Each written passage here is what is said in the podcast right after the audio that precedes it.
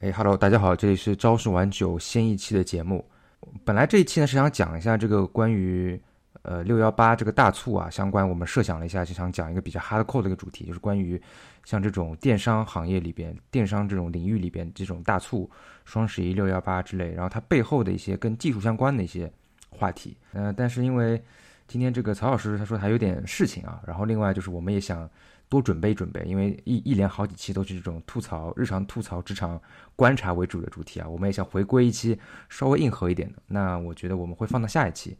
那这一期的话，我们还是继续上一周的这个话题啊，就上一周讲的这个现在这个行情里边，我们作为互联网行业的程序员啊的一个一个处境吧，或者说之后怎么样来调整和面对这个呃越来越下滑的这个呃行情。呃，那么上周的话，Yuki 是正好是被卷在这个 工作里边啊，对，所以这是好久我都没有见到你了，应该是我印象里。然后因为 Yuki 听了我们上一期的节目啊，他觉得也是有一些想要讲的，尤其是我们上周最后不是聊到那个，如果说呃现在给一些做副业的，也不是做副业吧，我们当时讲说是那个呃现在这个行情比较差，那怎么样能够？有一些应对的办法，然后我提了提了一个说，可以想想一下这种第二产业或者做一些副业，然后好像 UK 讲是有有有想要讲的，是不是？对我是我是有一些想法，就是啊，而且主要是我有一个小伙伴，他现在已经在投身干这件事情了。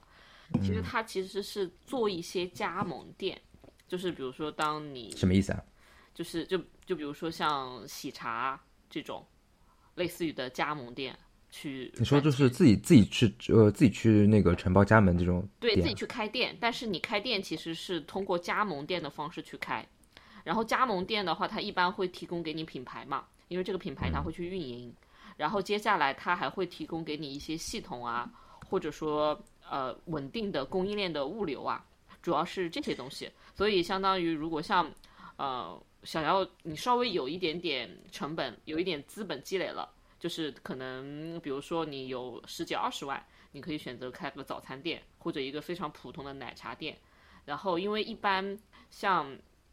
这种店，它加盟费差不多是在呃好一点的，就比如说雪王，你们听过的，像它的加盟费其实是二十万的，非常高。然后稍微对雪王非常高，你虽然看它一杯一杯茶卖的很便宜，但它加盟费很高。然后还有像其他的一些，嗯，比如说古茗啊这种。然后它加盟费可能是在十来万左右，然后那个包子店我也去打听过，就是它的加盟费其实就是比如说芭比馒头这种就比较有名的，然后加盟费就要十多万，然后你可以找那种稍微不有名一点的，但是你得要确定它的供应链是比较好的，就是是一个比较长久的一个品牌，不是说那个赚那个就这个平台品牌从那个我们这种加盟商这里赚一波钱就走了的那种。然后它可能会一开始的时候会比较便宜，然后就可能五六万你就可以让你加盟，或者三万甚至更少。但是之后随着时间，它的品牌运营的越来越好，它可能加盟费可能就会越高。嗯，但是这个其实加盟这个其实一直都有的嘛。嗯。呃，但是你如果是做副业的话，就不会占用你很多时间嘛？你需要盯各种东西啊。对，是的，就是这个也是我和我之前那个小伙伴讨论的，他现在想去加盟一个按摩店。就是那个按摩店，其实在上海也还挺多的，因为他本人是在上海嘛。然后这个这个按摩店它其实比较特殊，就是它提供了一个比较好的平台 APP，然后你客户可以在这个 APP 上做预约，然后那个比如说按摩师也可以在这个 APP 上把自己的时间呃列出来，然后你拿的 APP 你就可以相当于做一个副业的店长，就是就是相当于你可以看到你店里面的一个运营的情况。然后同时，它整套里面会有，然后它整个啊，就这个按摩店，它会给你提供按摩师，就是它会和按摩学校有合作，然后包括有统一的手法。当你这边如果有按摩师离职了，他马上可以给你推荐一个新的按摩师来，保证你这个店面是正常运行的。但是其实你需要提供给。就是正常的运营费其实需要你自己出的，比如说你的店面的装修，还有一些器材，还有按摩师的工资，还有他们的食宿，其实是是需要你出的。所以他当时候整个算下来，就是比如说啊加盟费，他当时候就要出十多万，然后接下来就是他的店面费可能需要有半年甚至以上的一个租期，所以就占了一部分。然后还有其他的一些，就是比如说一些器材，就是一次性的那些成本，店面的装修费，还有你买的那些按摩床啊什么的。所以一开始大概整个预算差不多，它就比较高，是在五十万到六十万左右。就这样子的话，其实就是刚刚你的问题提到，就像我们没有时间去做管理，嗯，那怎么去赚钱？其实加盟店它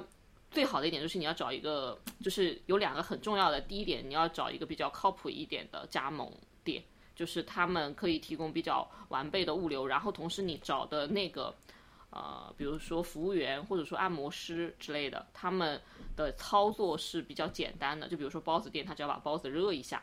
然后然后所有的物流都是根据你这里，比如说能卖多少包子，然后它供应过来，然后你的店员其实只需要热一下包子，卖一下包子，然后收银这种，所以你就可以比较简单的去去做运营，就你不需要投入。然后我之所以很心动这个事情，就是因为。他提到就是，呃，就是就是在沟通的过程中也遇到了一个程序员，他就是这么下海的，就是。那他是还是在上班，平常上班至于在做这个，还是说就已经是等于是全职在做这个？他已经开始全职做了，他手手上有六个点，有早餐店。那那我理解，其实你这个更像是一个后后，就是我理解啊，我个人感觉可能更像是一个退路，就是说，如果说，比如说一旦被优化之后。可能就是可以凭借一些之前积累的一些资本，然后你可以先布局起来，然后你就可以去做。因为知道做餐饮确实是很累的嘛，我也认识一些朋友是做这个行业的。那么，如尤其是如果是从一开始做的话，就是真的非常非常非常非常累，因为不光是说你需要去日常打理，然后可能还有很多这种呃各种证啊、各种牌照啊，还有各种乱七八糟这种资质之类的，这个就是还是挺挺麻烦的一个事情。对，但是如果是作为一个嗯，就是说本职工作，如果说彻底就不做了，那我觉得这个可可也确实是一个选项。嗯嗯，是的，就是他一开始的一个选项可能就是比较简单一点，你开一个，就他首先你得稍微有一点空余时间，就至少你的六点之后都是你的时间了，然后从这样从这个时候开始，然后你可以。呃，做一些切换，因为相当于你选择加盟店的一个方式，其实就是花钱减少麻烦嘛。所以那相当于这个时候，你可以开始有一些税后的收入，就是就相当于去做一些尝试。我可能如果去做副业，我能做什么？就比如说，啊，我之前就我们比如说像我们做自己的自媒体，其实是一条出路。然后第二个就是去开店，这也是我看到的。然后其他的，在我的想象范围内，就是就很少了。就是曹老师之前说的，就是他可能会想去做网文小说家，靠写网文赚钱。但这个其实也靠平台推流量，是不是？就是自媒体的话，其实嗯，就是应该所有人都想过吧？我理解，我感觉啊。但是说实话，真的像我们做了这么久，我们也能感觉到这个确实不是这么简单这个事情。都晒。而且就是他也没有，就而且他还有一个点，就是像做自媒体啊，可能还没有那种很很很明确的一个一个路径。嗯，就比如说，嗯，可嗯，有一些行业可能就是说，比如说我们说上班吧，上班其实是你相对路径比较简单的嘛，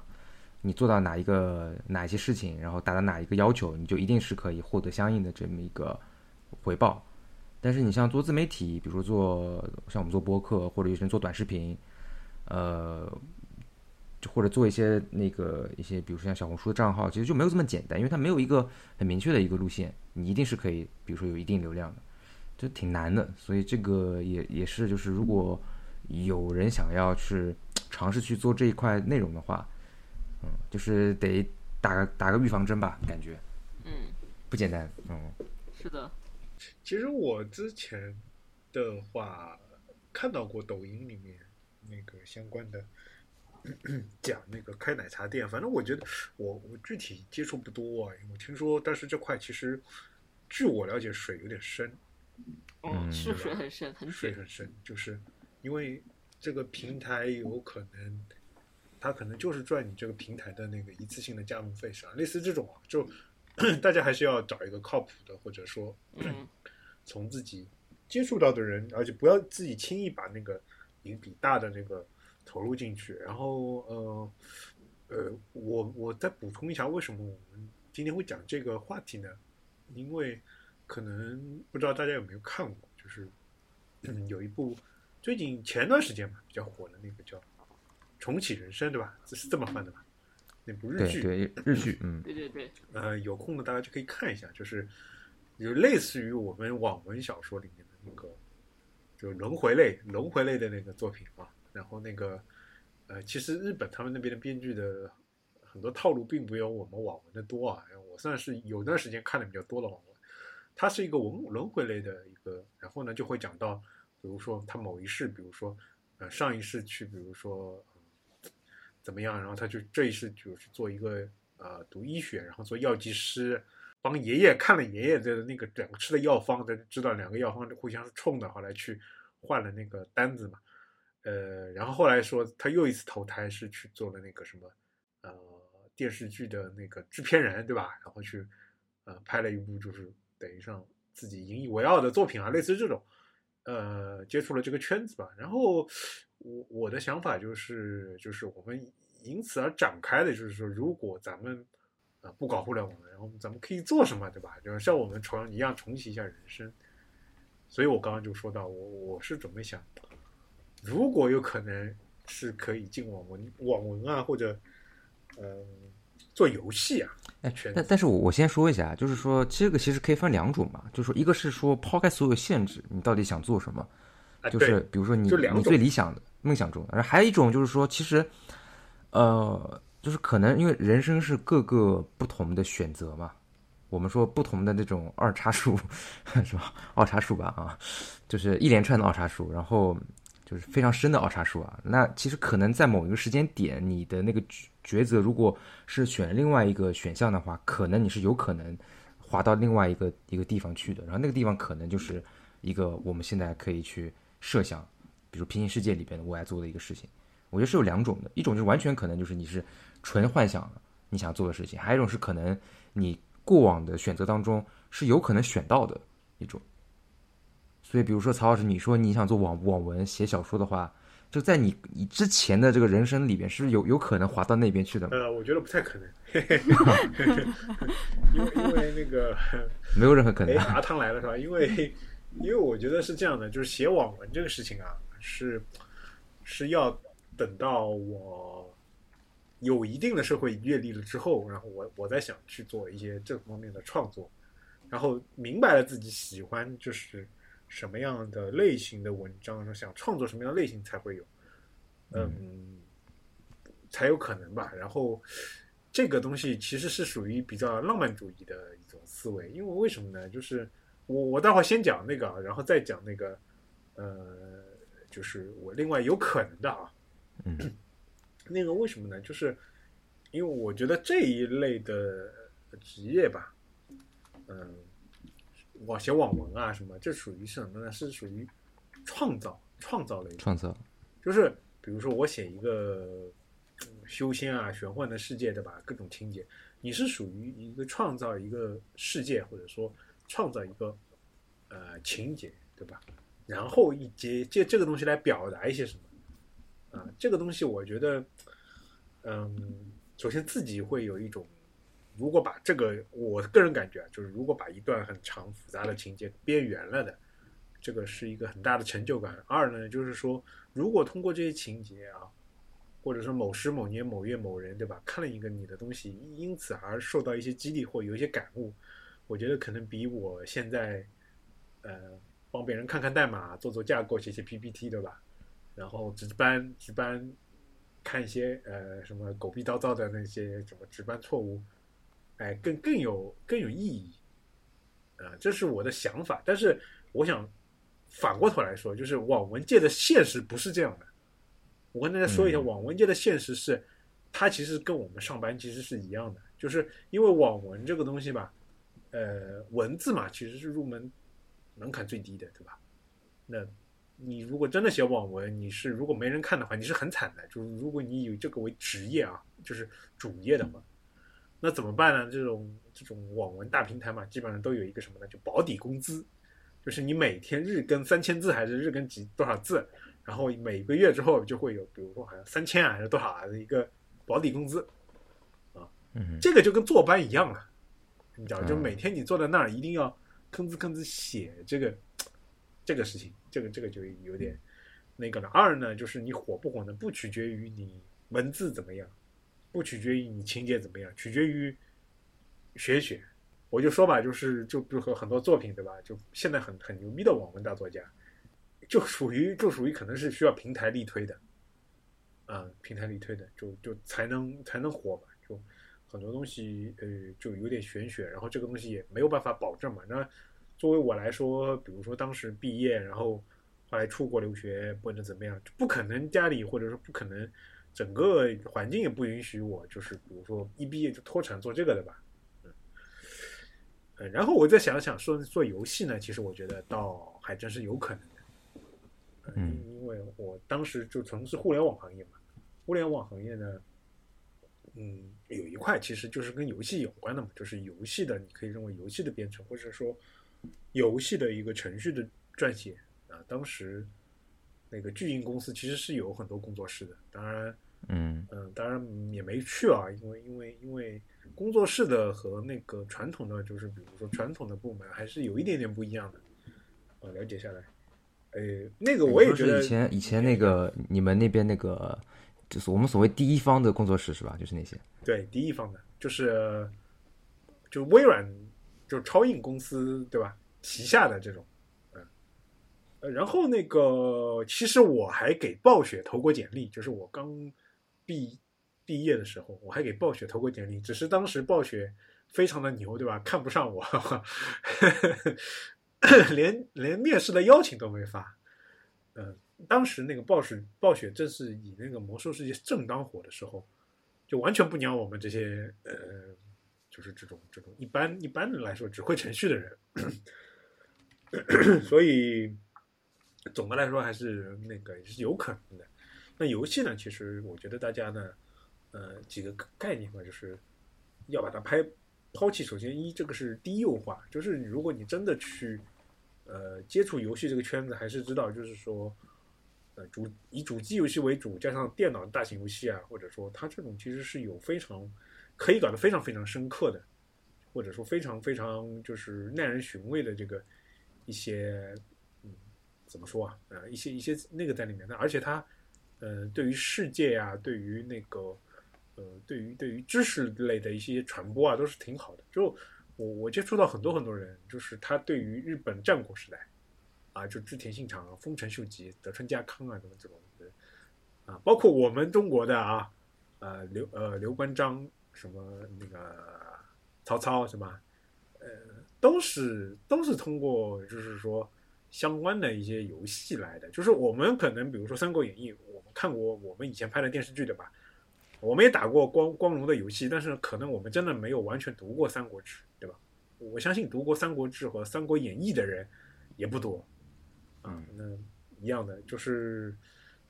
我觉得的确是这样的。呃，那个就对于这种东西，我觉得它还是有有很多有益的地方。当然，游游戏会有一些，就是如果手现在手机出来之后，会它会有一些啊圈圈钱啊这种东西，这这也很正常。就是行业里面的确是有这种，这是我的想法吧。但是我觉得。可能再给我一次机会的，但你这个还是太太太那个，和我们这边相差不大，和你现在做的其实没有特别大，就是说差的不是特别远。做游戏的话，啊，就做游戏的编就还是程序员嘛。啊，对对，但是你可能做的东西就相对来说，就就就就就什么呢？你和你平时这个还是略有区别吧，对吧？还是可以接触到一些更深层次的一些涉及到内容创作的这方面的东西。啊，甚至我那个时候还想转行做那个插画师，啊，因为因为我我我当时是其实是自学过很多很长时间的那个啊，就电子绘画、板绘啊这些东西，水平还可以啊，嗯、但是就是了解到转行这个东西，反正一很难，对吧？也没有专业背景，二呃，总而言之就后来也放弃了，对吧？嗯、我我想跟大家说的是，如果真的是要那个转行的话，还真的是需要做一个，就是如果一开始那个的话，还还真的是很难转，所以大家可以，如果是如果是有一定决心的话啊，是可以开始考虑的。呃，首先可以看看自己擅长什么，然后呢，可以去把它当做副业，对吧？就如果我现在稍微可能再再有一些空的话，我可能会去想，我把我就借现在借着 Chat GPT 又火了嘛，我把一些之前想好的情节让 Chat GPT 帮我来写个大纲，大概的意思，然后我再来补充一下。啊，后面看看吧，啊，是不是那些网文平台能帮我起飞？然后那个，啊，我想了解一下阿汤，阿汤，我我是给你一个，我给你一个，呃，建议，你可以去做那个，就是就是为女性权益这个喊话的这么一个就是相关的职业，我觉得这还是很需要的。那那个现在是。啊，其实讲到这，不是被妖魔化的那种啊，不是被妖魔化。不不是妖，我其实有有有有这种，比如说有专门的那个博主啊，或者什么，他就在平台上去做些输出嘛。但是也有一些博主已经把这个呃变成赚钱的一种方式了，现在已经有这个市场了。其实，然后我想的说的话，其实我想说就是，呃，是这是之前就是如果我没有去学计算机的话，那我可能应该是在。做做兽医，然后因为我觉得大家好像都会比较喜欢小动物一点，然后那个时候就是第一志愿，然后报的是计算机嘛，软件工程；第二志愿报的是兽医。但是兽医这个行业我不知道，我小时候是非常的黑的，就是我小时候养过一个动物，养过一只狗嘛，然后哎，不是你，你是你说高考的时候你第二志愿就是兽医啊？对，就真的是兽医，真的是我报的第二志愿就是呃学那个动物医疗的那种。啊，哎，那那你爸妈有没有意见吗？那时候没有意见，就因为因为我感觉兽医还是一个比较小众的，就是如果我想如果我报个兽医，肯定就肯定是绝对是无法之同意的。是，我不知道，一般家长可能不太那个吧，我不晓得。但现在兽医其实感觉很火哦。啊，现在因为可能就是对宠物可能对我反正我第一志愿报的是软件工程，第二志愿报的是兽医嘛。然后我有一个同学，他我是。大学毕业后两年还是三年，嗯，反正兽医这个行业，我现在不知道。但是大我大学毕业后两年、三年遇到我那个兽医的那个同学，他跟我说了一件事情。其实兽医这个行业非常的黑暗，之前是非常的黑暗的，就是因为因为你比如说，首先它的价格现在就是比较昂贵的，其次就是因为动物它不会说话。就是有一次，他好像是他们他们医院好像有一次诊治一只猫嘛，就治疗一只猫，然后，然后给那个猫量体温还是什么的时候，一不小心操作不当，不幸操因为操作不当而导致猫死亡了嘛。但是但是但是他因为猫不会说话嘛，所以他们就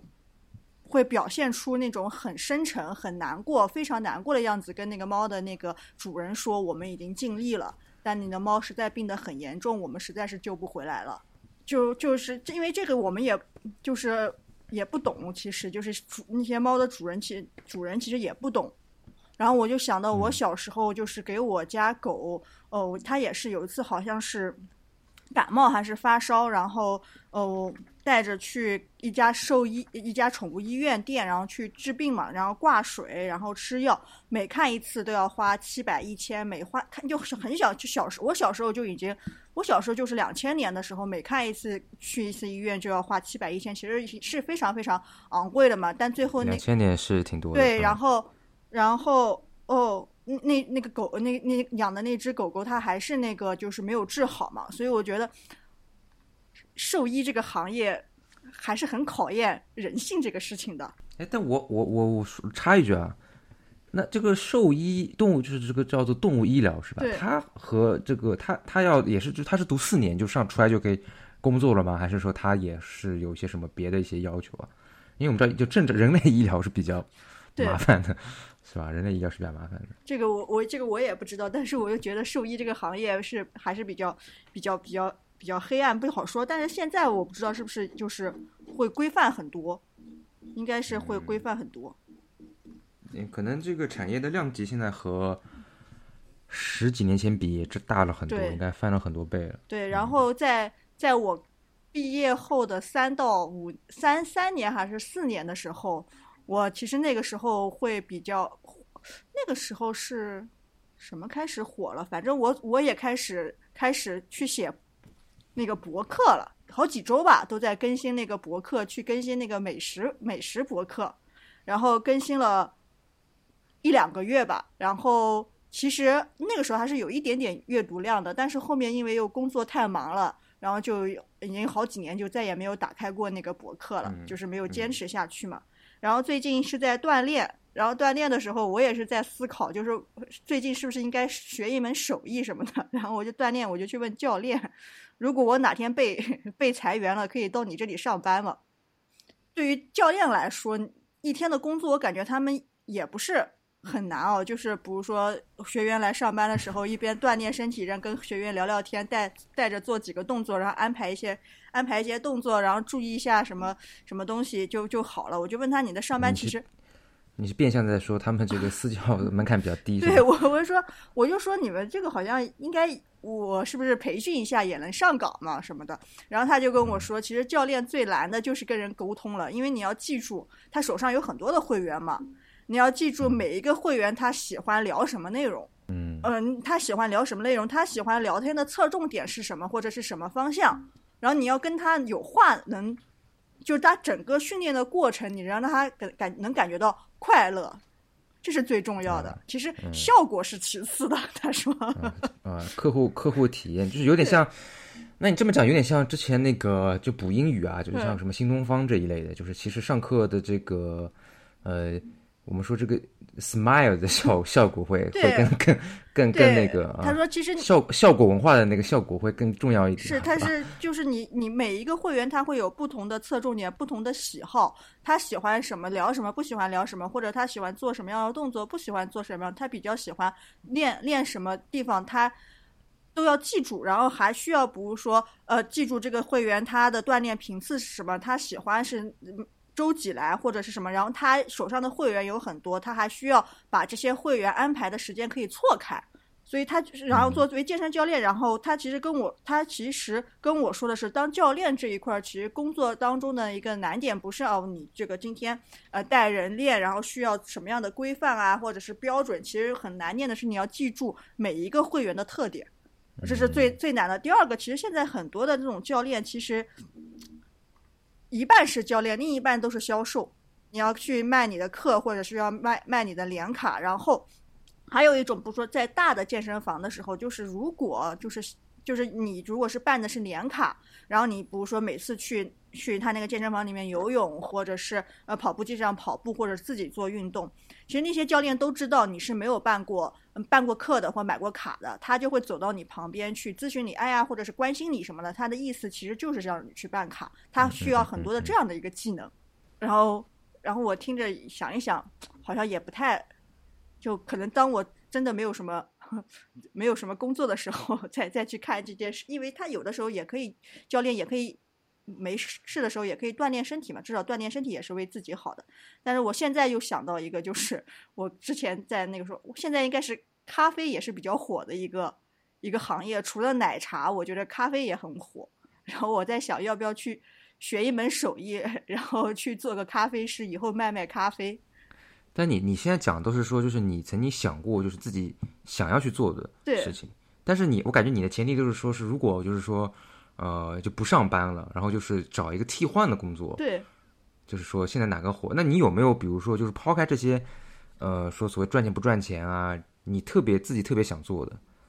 就有不就就先不管，就比如说工资多少，然后也不管说自己这一块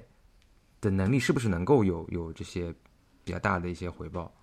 啊，其实我其实我最理想的，其实我这这段时间觉得最理想的生活，或者说我想过一个什么样的生活和日子，或者想要干什么，其实我想过的是那种，比如说我我去打工，找一个份工作打工打个一年，对吧？然后积攒了一点一些钱之后，然后我出去玩三个月，然后这个这部分的钱可以够我玩三个月，我三个月可以不工作，然后玩半年，然后等我没有钱的时候，我再找一份工作。然后我再工作两年或者是一年，然后再积攒一点钱，然后我再去呃出去出去玩三个月或者到半年的一个时间。其实到底是做什么，我觉得无所谓。但是我想要有一个这样的工作的这个这这样的生活生活的一个状态，就是打零工，类似某种形成某另外一种形式打零工。对，然后去过这样的一个生活，就是我已经觉得每天上班下班或者坐在同样的一个呃空间里面，然后干这个事情就已经很无聊了。然后还把自己局限在一个很小的空间了，然后每天听着别人跟你说，只要你退休就好了。其实有时候不一定要熬到退休的，是反正你你也没有什么特别想要做，就反正都就是只是纯粹是干活都是干活，对，纯粹就是对打干活，就是打工打工就是打工。但是我嗯觉得可以脱离，如果可以更好的去脱离这个空间，或者脱离这样的约束，更就更好了。比如说半三个月到半半年的时间，然后去呃出去玩儿，或者是去做什么都可以。啊，那你这有点像那种像一些欧美人那种，就是说干个两年，然后跑到东南亚待个什么半年，然后再回去再再再找工作这种。对我其实其实这样就还是因为你熬到退休的话，其实已经蛮难熬的了。嗯那反正就是阿阿通的话，就是有可能的，确实是有可能当兽医的啊，就做宠物行业确实有可能。然后，但自己其实想做，其实就是 是没有工作，是，或者说是就是无所谓，反正对，可以无所谓做。呃打几个月工，然后休息几个月这种。OK OK，啊，那那那 Yuki 呢？你先说，你先说，就是呃，你你你有可能的吧？有可能你会从事的行业，或者会干的活。我就说一下我小时候想干啥事情，但是这个事情就是小时候都很天真嘛，然后觉得你会干。其实我小时候觉得我会干的事情就是去宇宙里面，对，就类似于宇航员这种，就是就是就是可能是从事类似航天事业这种，然后我有机会能够去到宇宙去漫游这种，因为我觉得这 SpaceX，对，就 Space 对，就这种 Space X，我觉得，但是这个事情离我已经非常的遥远了。然后，然后，而且我觉得，后来随着我的长大，我发现物理、数学、计算机，就是如果你想去从事这个行业，要么就你你得懂这些，或者说你自己体能也很强，就是你不但智商要高，而且身体要很好。但是我发现我自己并不是，就你你会发现，就是你其实自己的能力和你想达到的目标，其实呃差很远，同时自己也没有什么特殊的路径说可以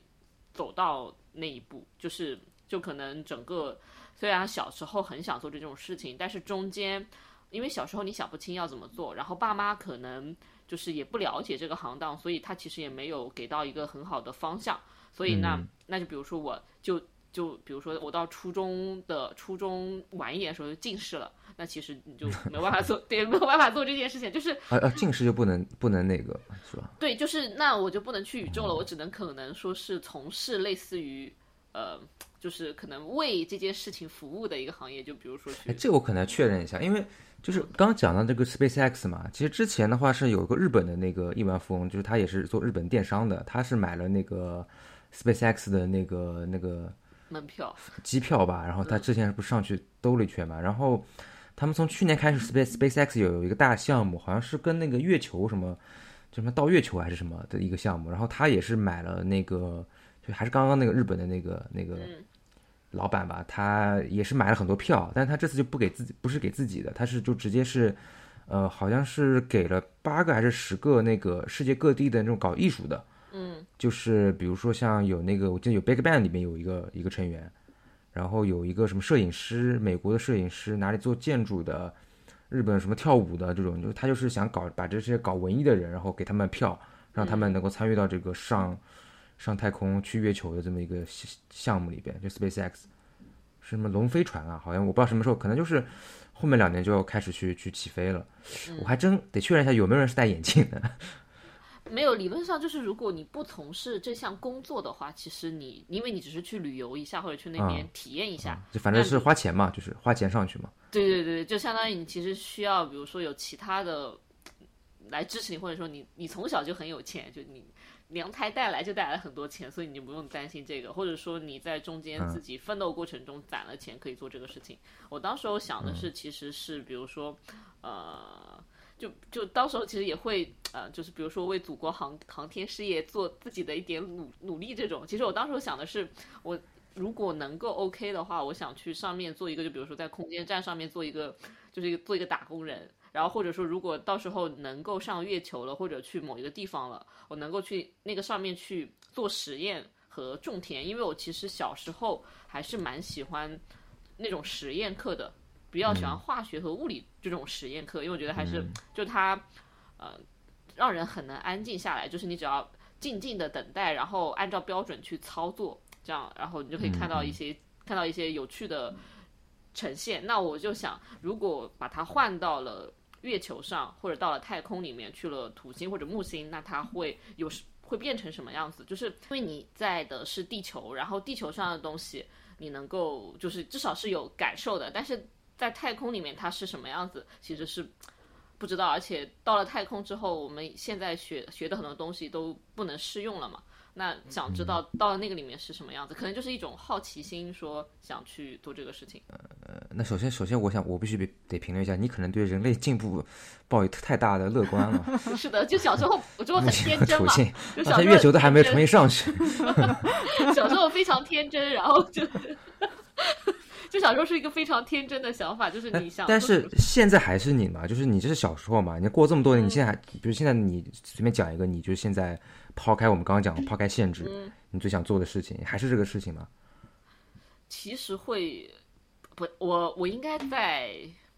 就是我现在还有点苗头，就是就和曹老师很像，因为我在我高中到大学的时候受到了很日流的那种呃感召，对，那个时候我还很喜欢声优，所以其实我那个时候我就开始特别喜欢声优，所以我当时候想，如果我能够去做的话，我想去做声优，就是。做配音演员就传就这种，对，然后而且它既可以为比如说动漫人物配音，然后你可以非常贴近呃动漫人物，然后你也可以为小说把它变成广播剧，就是我也可以自己去创作小说，然后去配音，就是就是就是那种对于这种亚文化的热爱，就觉得做这件事情很开心 啊。那这个这个就是你现在现阶段就是说最想做的事情，就是说也不管。报酬啊，不管自己能不能，到底能不能做好这件事情，就很想去做，就这个事情。对，是的，所以大学时候学了日语，然后，然后后来也上了一些，就比如说怎么练习你声音的课，然后，嗯，对，然后也去想学一点乐器，就是想来帮助自己有这么这样一些方面的一些能力的提升，就是就还是很想去做这个事情。嗯，但但这个事情是和你，但也不能说和你。之前的人生轨迹完全没有关系，对？其实是因为你也学了，你也学了这些东西的。其实对，我也学了，只是，只是，只是，就是如果从呃从利益的角度来讲，你就涉及那个那个转行这个事情，其实等于就是对比较现实的考量在里边，就不是一个纯粹的那个梦想，就是其实还是有点可以沾上边，所以就会变得比较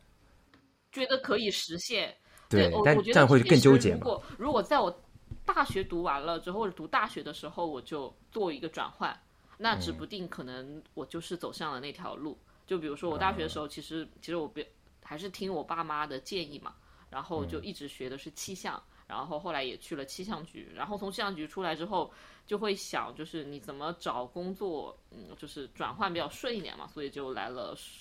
来了互联网做数据啊、算法这种，然后这个是我呃。那个时候的一个人生轨迹，就是其实就这么一直走下来了。那如果那个时候，比如说我比较叛逆一点，然后我那个时候我就一定要去日本，然后或者说一定要去那边去学习声优，而且，呃，为这件事情花更多的时间，然后去加入到一些呃小的团体里面，就比如说呃，去加入到某些为爱发电的小。小小小组织，就是其实那个时候国内这种是有一些什么剧团的，就是你去参加那些剧团，其实真的是为爱发电。你去配音，配了音之后没有任何报酬。我我知道，免费网配是吧？对，网配网配就是，然后然后，但是你做了网配之后，其实那个时候我也看不到，如果我真的要往这个方面走，应该怎么走？因为其实呃正儿八经的配音演员一般都是要。呃，就就有那种什么电影学院，然后他有那种什么播音系这种，就是或者相关的，对对，他会去做。然后还有就是，比如说，呃，把小说改编成广播剧，或者或者漫画改编成动漫，其实都需要有新的编剧进来和作者一起把它剧本化。因为其实小说它不是纯粹的剧本，然后所以它还需要剧本化。所以其实这个行业它有很多的子的门类的分工，都需要你去参与，包括它的宣发。就是如果那个时候就是，就如果我做了一个小网配，然后进到里面去为爱发电，指不定可能就是我可能是从事的是呃，就类似于现在，因为广播剧也比较流行嘛，动漫也慢慢稍微有一点火起来了，所以那个时候可能我现在做的是类似于这种宣传和运营。对，嗯，对我我我我的想法就是可能可能可能会是这个样子。对哎，我我想问一个问题，就是你嗯之前为什么会从说想要从气象局出来呢？啊，就是你还有一个选项，就你还有一个选项，就是你你现在还你现在还在气象局上班，对，那这个种哎它已经，那这种在体制内招应届生，对，啊就有一个选项就是气象局它只招应届生。嗯对，所以如果我要去气象局，就是我得去去考公务员，因为、嗯因为气象局它有事业编和公务员编，然后如果是事业编的话，就比如说像我以前那种做技术去做预测的那种。预报的那种，那其实它是事业编，它是只招应届生的。那那假设，比如说你你如果一毕业啊，你就一毕业就进去了，然后一直嗯干到现在的话，这个是什么样的一个路路线呢？哦，这个路线其实我有很多参考的同学，就是因为我的呃同学都在这个体系内，他就这个体系是怎么样？对对对，他们其实气象局它有几个部门嘛，我就我就说里面最重要的一个部门就是气象台，就是正儿八经去做天气预报的。如果你在这个里面一开始你就从那个预报员开始值班，就我举个例子，就比如说，因为它值班分短临、中呃短期、中期和长期这些岗位，其实你都要轮过一遍。轮过一遍，然后而且而且而且要轮轮要要要，其实每个月或者说一年里面都要轮好几次，这个其实都是每个人都要做的，所以才能保证你去预测的时候是你无论是从短临还是到长期都是会的。然后同时你在做的这个过程中，你也会对你当地的天气会特别敏感、特别清楚。就比如说，如果我现在是在浙江省或者说常州市的气象局，那杭州。每到这个时间，五月份、六月份，它会发生什么天气？其实我是会了然于心的，是背在心里的。就比如说，很快它就会进入进入梅雨季了。就这个，其实就算我没有进到气象局，我也能我也能在我的脑海里留下深刻的记忆，因为我们很快就要长江中下要进到梅雨季。对，就是就是就相当于你会把你自己训练成一个对你当地的一个天气非常了解的一个预报员。然后，那你的晋升路径就是从预报员，然后就相当于一开始我们进去的是助理工程师，然后再到工程师，然后再到高级工程师，它其实也是有一个明确的呃发展路径。然后，当你的工龄和你的文章或者说你的贡献达到了某个程度，那你就可以往上去晋升。然后这个其实是你正常的工作。我们还有一项其实是气象局，还有一项就是每年都要有的那个气象局全国的考试。这个其实非常痛苦，就相当于每年你都得准备一次你的期末考试一样，像像像像你的大是学。全国吗？所有？全国的，就是他首先会从县局选拔，选拔之后再市局那你们挺选拔卷的嘛？怎么看着这么对非常卷呢？对，非常的卷，体制内嘛都会这样。我那我想知道那个最后有个全国第一名，那那个考试考考考是是哦是是有过和不过，还是要排名啊？呃，就是排名，就是就是全国的局、省市、县局，大家一起来比赛排名，就看谁的业务能力更强。那排名高和排名低会怎么样呢？排名，然后其实对你的升职之后其实是有好处的，你懂就如果你全国第一会怎么样？全国里面所有人第一啊？首先，第一，你把你的荣誉带回了你的局里，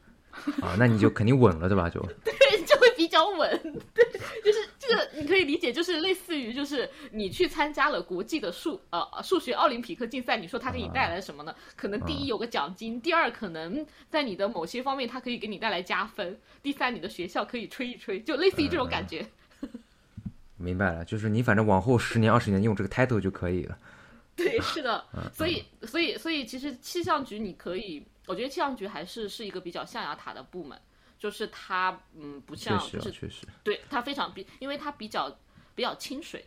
所以说它还是比较象牙塔的。哦，对，税务局就不会是吧？那我就不知道了，不敢数妄据全全国全国统一考试，还有排名，怎么算什么东西？算账还是做账还是怎么怎么弄？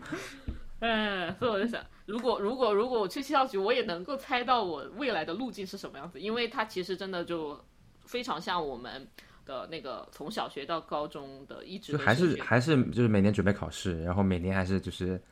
可能比较闲吧，但是还是嗯，也不闲的。其实你到了这种雨季，就比如说像我们现在下雨了，基本上就如果如果你碰到那种比较就是比较变化多端的天气，经常会下雨，那基本上短临港每天都会有人值班，就是应该是就是就是其实气象局是要二十四小时值班的。对他其实是有值班的要求的。OK，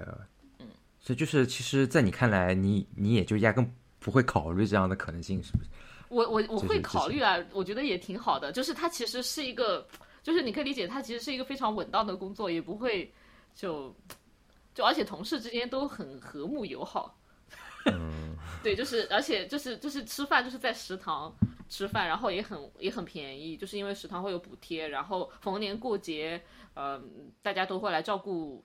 就是照顾一下，嗯，下面的同就发一些那种，比如说过节的用品啊什么的，就是嗯，可以类似推一下，其实就就其实还是挺好的，而且它是一个技术工作岗位，就是而且所以就会比。嗯，那种政治系统会更加那个啥一点。那那现在就比如说你现在就是互联网，你你应该是我们现在这里四个人里面相对比较累的嘛，比较卷的嘛。你会你不你会你会有时候会回想说，那如果之前一直在走气象那一块的话，你会会有会有幻幻想过这样吗？我我会有想过，因为其实如果我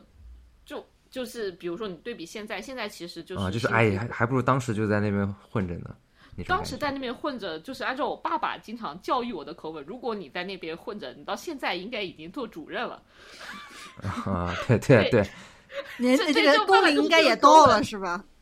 对，因为因为其实其实怎么说呢，我还是一个可能比较卷的人，就是就是你在的那个范围里面，嗯，你如果不认真，因为从小到大都是比较认真的人嘛，那你其实在的那个里面，领导如果对你稍微有一点期望，那你就会去努力一下，那努努力一下，你既会参加比赛，又会认真的去工作值班，然后有什么问题就及时解答，就是这个样子。对对对，现在是有可能是另外一个平行宇宙里边，这个气象局主任谢主任，然后和现在你在这边那个做这个叫什么十一呃十点多下班的这个互联网，啊、嗯。就这个，但也是有得有失吧，总归是。对，其实这两个真是有得有失，因为怎么说呢，就是这两个行业其实有一点是我自己比较喜欢的，就是他们是一个偏技术的岗位，就是他可以去探索一些就是比较自然的东西，就是就是就是自然规则的东西，所以我觉得这点是，呃，我觉得还是就是让我觉得做这件事情，我觉得还是。比较开心的一点就是它是可以给我带来一点点愉悦感的，但是这种愉悦感其实相较于你真正的工作里面要要处理的事情来说，它其实只是非常非常小的一部分。你的工作其实是让你特别烦的。所以无论是我在气象局还是在我现在的互联网的公司，其实可能就对我而言，就是其实只真的是有得有失。就是可能在气象局会稍微没有那么卷，但是但是它也不会说特别特别轻松，就除非你真的是完全躺平了，然后你也不考虑各种往上走，就是你就躺平，每天我就值个班，然后呃出问就不要出大问题就可以。而且气象局其实理论上也出不了什么太大的问题，哦，那就类似于这种。但是在互联网的话，你无论怎么样你都得卷一卷，因为它其实是一个要盈利的地方，对它没有就他没有躺平的选择。对它没有那个完全躺平的选择，就就只能这么去对比。嗯嗯，OK OK。那我说说我吧，我我的话，其实现在我想想，我最想干的就抛开这个能不能做好以及报酬的话，我可能也是想做一些创作类的，但这个创作类不一定是说是写写写文字啊，还是拍视频啊，还是拍电影，还是做什么东西啊，就反正就是就是我们就用自媒体来笼就是笼统的概括吧，就做一些创作类型的东西，然后。呃，比如说你有感而发啊，你可以写什么东西啊，你可以拍拍什么东西嘛。这个我觉得，嗯，是一直也不是我现在吧，其实我一直以来都是想做这个事情的。呃，我那个其实当时我高考之前，我也是想想过，就是说想那时候是想去考电影学院，或者是那个上海戏剧学院，就是导演系或者是那种戏文专业，就是做编剧那一块的嘛。嗯对，在在当时，但是那个时候也是就是，嗯，因为我其实那时候高中还蛮喜欢读书的嘛，然后我我就是，而且那时候也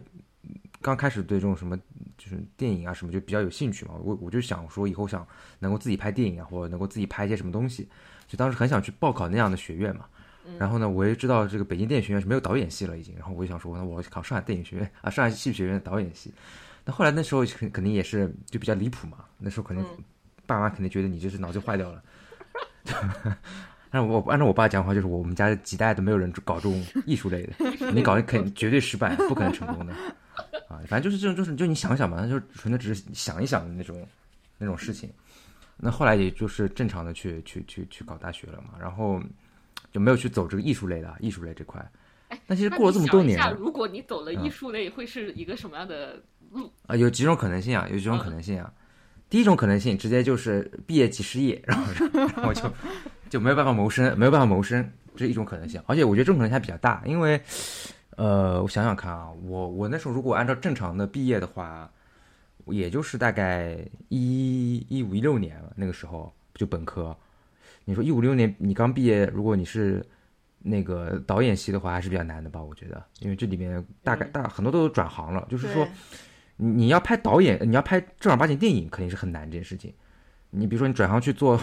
拍了什么婚婚礼的视频啊。拍拍一些什么商业宣传片的，可能还是很多人转行。但是，一八年还是近期会比较好。一八年还是一什么？嗯，是一八年还是什么时候？那个那个时候，网络小电影火起来了，你可以走网络小电影。那个那个是呃，对，就是我我先讲就第一种嘛。第一种就是说是毕业即失业，就是你你很你很想走艺术这个道路，然后你毕业即失业是一种可能性啊。第二种可能性是你运气很好，比如说你你大三大四拍那种毕业作品，你拍了一个什么那种特别有名的，可能你就开启这个路线了。也有这种导演很少啦，不过。就是也是科班出身，然后可能他就是真的比较顺，他刚进入进入这个行业，他就很有那个，就大家给他抱以厚望，然后你就一直从事这个，你再过个十年二十年就成为大师了，也有这种啊，这也是一种可能性，但这可能比较小吧。第三种就是说啊，你可能就是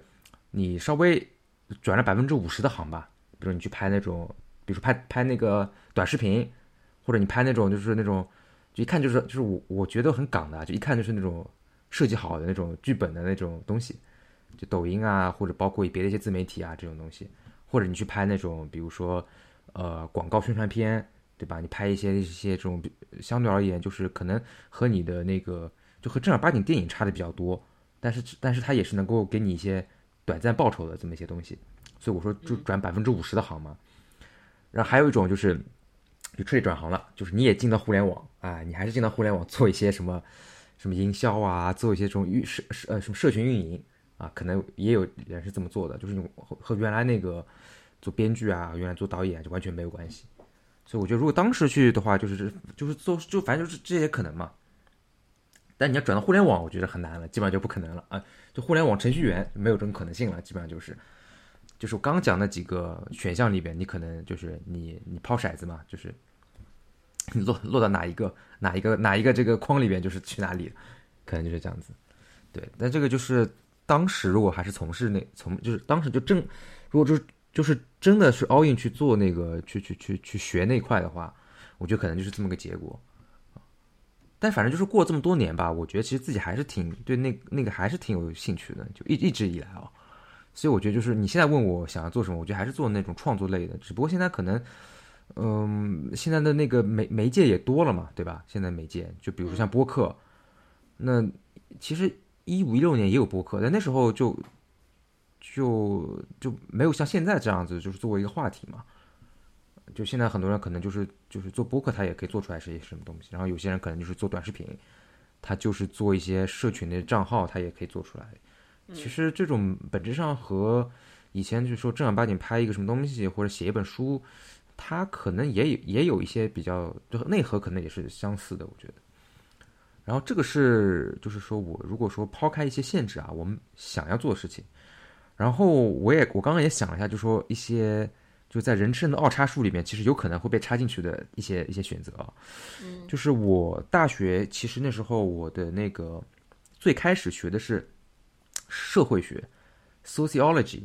然后我想是，有可能我就以后就从事学术研究，你知道吧？就写 写文章、社会学什么这种。那按照现在这个我这个年龄的话，应该就是就走学术，就是博士毕业，然后就是教书，或者是做一些平常写些专栏文章啊，然后看看有没有办法上上什么奇葩说啊，上上什么这种什么什么综艺节目，捞 捞点外快之类的。哎，我觉得我我觉得社会学还是蛮讲逻辑性的。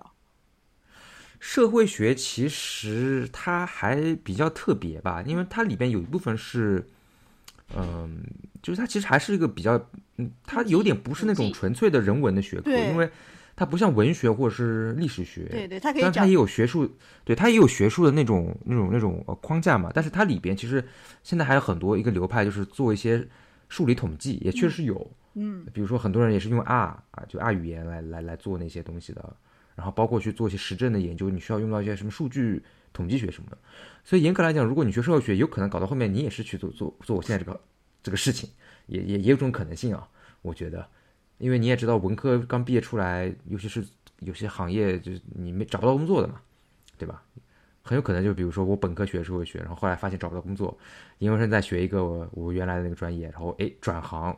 还是回到互联网，还是做我现在这个活，也是有这种可能性的。但这个就这个就就又回来了，你知道吗？就是你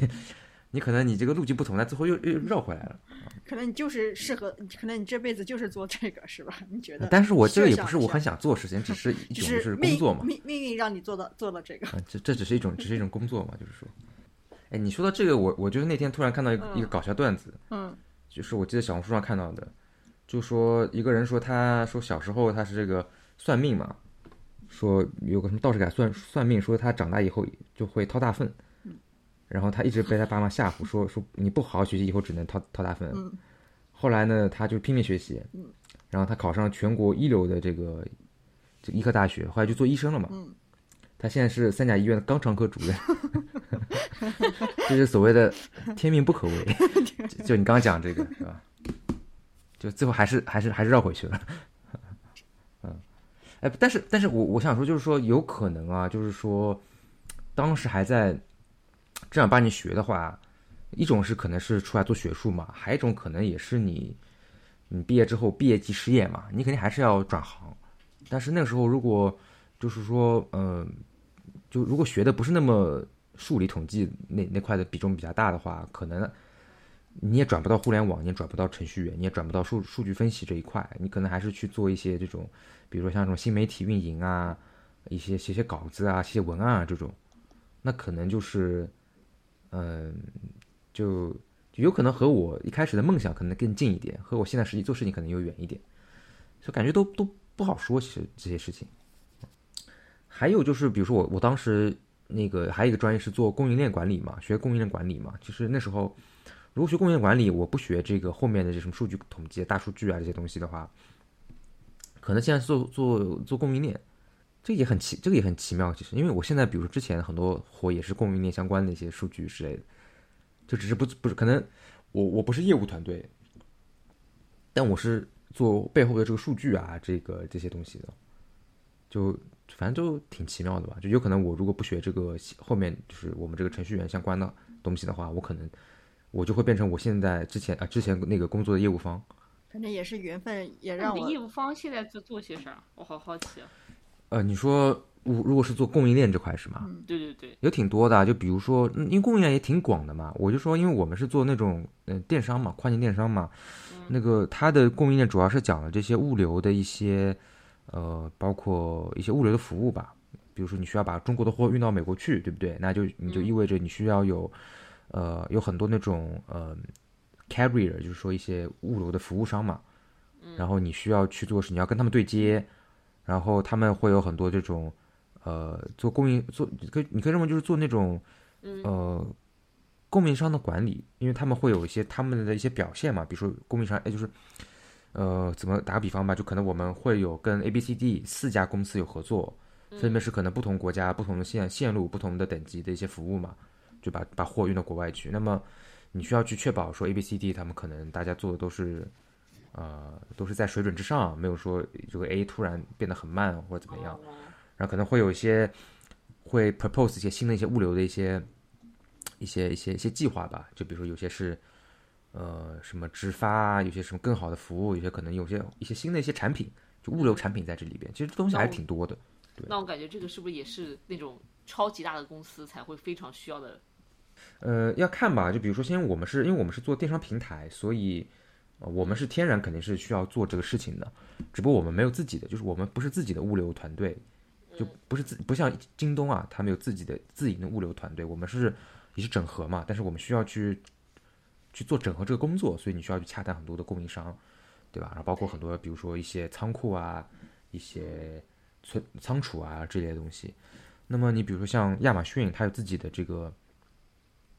一些自己的一些仓储，那它可能它的物流物流或者是供应链里面还负责，还涉及到一些仓库里边的一些管理运营，这里边可能有往上往大了说，也有一些很高尖端的一些什么自动化、数据，对吧？大数据统计啊，乱七八糟这种什么 AI 什么都可能都有。往小了说，就是有一些基本的供应商那个那个物流的运营啊这些东西。然后你比如说是说是像那个一些呃那个一些，比如像顺丰啊、什么什么圆通啊这些，那他们本来就是做这个物流服务的，那它这里边物流就包含很多东西了，就就包括你的业务啊，包括你的各种新的产品啊、新的一些对接啊，其实还是挺挺挺多东西在这里里边的。嗯，其实其实供应链还是相当广，包包括像苹果也是嘛，它的供应链，包括特斯拉的供应链，可能涉及到全球的这个工厂供应怎么样走，然后然后有一些这种，嗯，叫做什么 demand planning 或者说 allocation 的一些，你可能你你往大了说，还涉及到一些什么最优化什么的，都都是有可能啊。所以这个东西其实就嗯，你要硬说呢，其实和我们现在做的也是嗯蛮相近的。确实笑了。嗯，就好好像大家都有一点有点艺术艺术方面的梦想。哎，因为因为我觉得，我觉得要么就是这种吧，因为这种是比较比较充满梦幻的，是不是？比较自由吧，对比较由自由，比较有吧。梦然后，因为你因为我们前提，今天我们讲的前提是你不讲说钱不钱嘛，嗯，因为如果你要说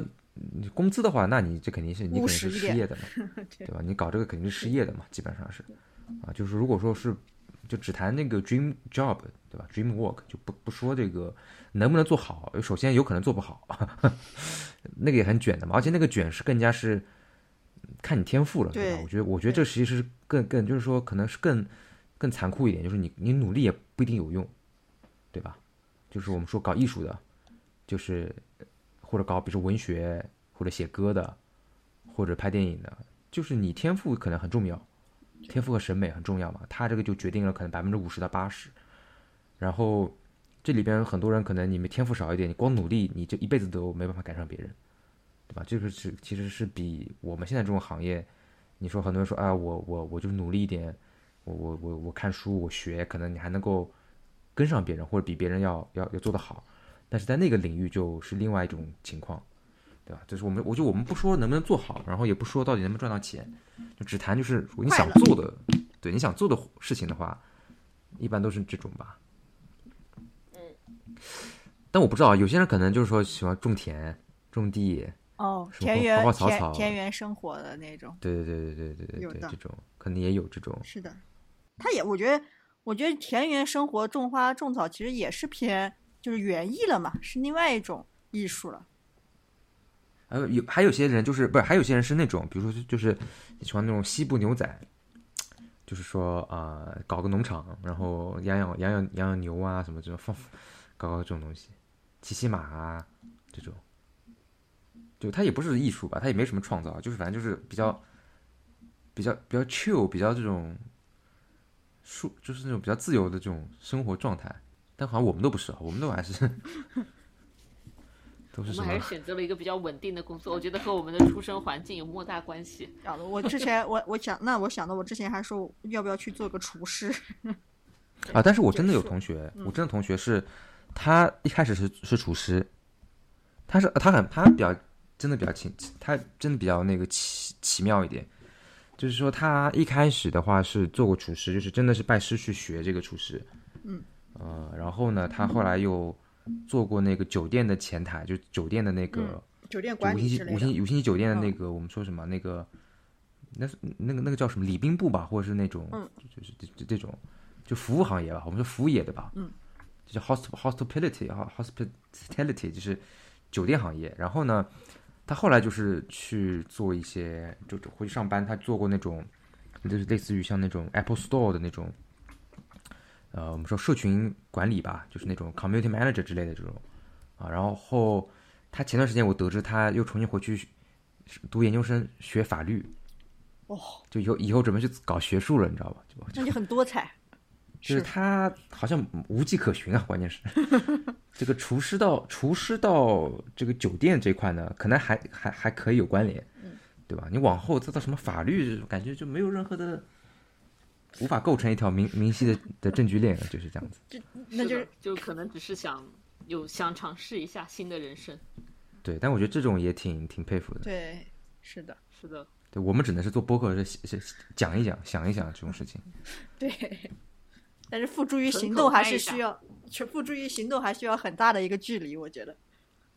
对 对是，而且而且就是你真的如果去做的话，你就还得考虑到你能不能做好。我觉得，嗯，可能我觉得这个还还挺挺难的。那我觉得越来越会考虑到成本啊或者是什么了，这个就是那成本肯定是会有，而且怎么说呢？就是我觉得在互联网工作，就我们就可能讲得现实一点的话，就你在互联网或者工作的话，你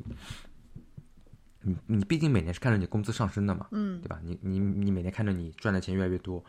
当然前提是说没有什么裁员这些事情，我们就不讲这些事情了。就是说，一般情况下，如果你没有被裁员，没有被优化的话，你基本上能够呃确保你的工资每年是不会比上一年低的，基本上都会有一些增长。那么也就是说，你越往后去做这种跳槽或者彻底转行的决定的话，其实你的这个沉没成本、成本、沉沉没成本是越来越大的嘛，对吧？所以，所以有些人可能就是说，他在他刚进入职场的前面半年或者一年里边，他去做这个决定，其实他反反而是长痛不如短痛，对吧？对吧？就是越往后就比较难了。其实，是的，是的，沉默成要么就是本越多。除非是你就已经财富自由了，就是说也无所谓，不指望这个挣点工资，那你就随心所欲，那种那种那种人，那那可能就反正不是我们嘛，对吧？可能人家四。四四四五十岁可能到了或者怎么样，就就可以。哎，反正我现在还没有达到这个水平，嗯，还在为还在还在还在为活在这个社会上而努力。但但有时候会想吧，有时候就是比如说你工作忙的时候，或者是特别那个时候，会想一下，就是以前如果说没有，就如果是以前以前就是换一种选项的话，现在在干什么？现在可能宅在家里为爱发电，对，为爱发电，我觉得也挺好的。就你想，你想，如果当时比如说你没搞这个，你当时你现在是另外一个做一个可能感自己感兴趣的行业行工作，但是你转念一想，没有工资，呃失业边缘，你想算了，还是还还是捞钱重要，是吧？是，有可有可能性啊，我也觉得还我觉得还是有可能的，因为比如说我我也会想啊，比如当时是做，比如还在还在还在还在做那个做文科的研究，然后做做一些别的事情的话，可能嗯，你肯定现在拿的钱没有，就是当时如果那个路线的话，拿的钱肯定没有现在多嘛。那倒是那那你是不是还会有这种闲情雅致来想这些事情？恐怕就没有，也未必了。是的。我理解，如果是学的文科类的，他要么就是赚的特别多，然后普通的其实赚的没有那么多，是的，是的。就因为就是你你你你，如果你有名气了，比如说像我刚刚讲的某某教授什么上综艺了，然后你又你又比较贴他们的那个那个那个 vibe 对吧？然后你又比较会讲，那有可能你就你就走那种明星化了嘛，对吧？其实如果你是你就是默默无闻在学校里边或者是做研究的话，真的还是我觉得从现实条件来讲肯定是没有那么好吧。因为现在，比如说我现在我我在回想那个或者 YY 那个那种可能性的话，其实是因为我首先现在可能也就不怎么缺钱，然后呢，有时候你可能空下来，你会想说，哎，那怎么怎么怎么怎么样，就是就有种那种，其实有其实你细想的话是有种那个何不是肉糜的感觉，你可能真的到了那个真的在那边，就是说学校里边，呃，你你在你在那个写写论文啊，或者是你在做研研究的话，可能你，你你你你就没办法，比如说你想买什么东西都可以买什么东西，你想去哪里玩就可以去哪里玩，你可能反而反而也没有那那一块的这种，确就就实，那一块就没有了。啊，你可能你你肯定也会想说，哎，当时如果说我早一点大学里面我就转行，我可能我也去我转码，是不是现在就已经怎么样了，对吧？就至少生活像我们这样，对啊，就你你就你你是有一定的条件才会想想东想西，其实我觉得啊，就就就说难听一点是这样子，是是这样子的。就就我记得之前也是那个看一个什么那个国外一个什么综艺，他也是说，他说把那个老板，他综艺是这样的，就说把老板让他去体验当一天还是当一周的那个底层员工，然后就互换嘛，就类似这样变形记这种感觉。嗯。然后他们有，我记得有一个结论也是说，有一个老板，其实他是也是白手起家，然后他赚了很多钱，他去体验一个底层的一个人，他发现他也没办法赚钱，就他每天的这个生活是非常的，说好听好听一点是充实，说难听一点是他没有时间空下来去想一些这种规划，他就是比如说我每天打上班，然后下班，然后就拿这个就是那种钱，然后他的钱就是我要去 cover 他明天的这个付出。对，就其实他没有办法闲下来去想说，哦，我还要怎么样基于我的现状去做什么思考。饭都吃不上。对，就你在这种情况下，你想不了什么未来还什么三个月、五年规划，我要怎么搞？什么什么什么，他们叫什么升阶是吧？这种就什么这种这种词，这不就想不到这种事情。这种也是我我们这种今天这个节目的设想可能也是双向的。哎，行吧，觉得今天聊的还还还还还挺多。然后反正我们再预告一期，我们下一期回归我们比较硬核的主题了。然后我们准备了两周，我们是想讲一个关于这个互联网，尤其是电商行业的这个大促相关的技术，一个一个一个一个内幕吧，或者说是技术的一个相对比较深的这么一个话题。然后如果大家感兴趣的话，也可以来这个欢迎大家来期待一下我们下一期节目。那我们这期的话就到这里为止，拜拜，拜拜，拜拜，拜拜。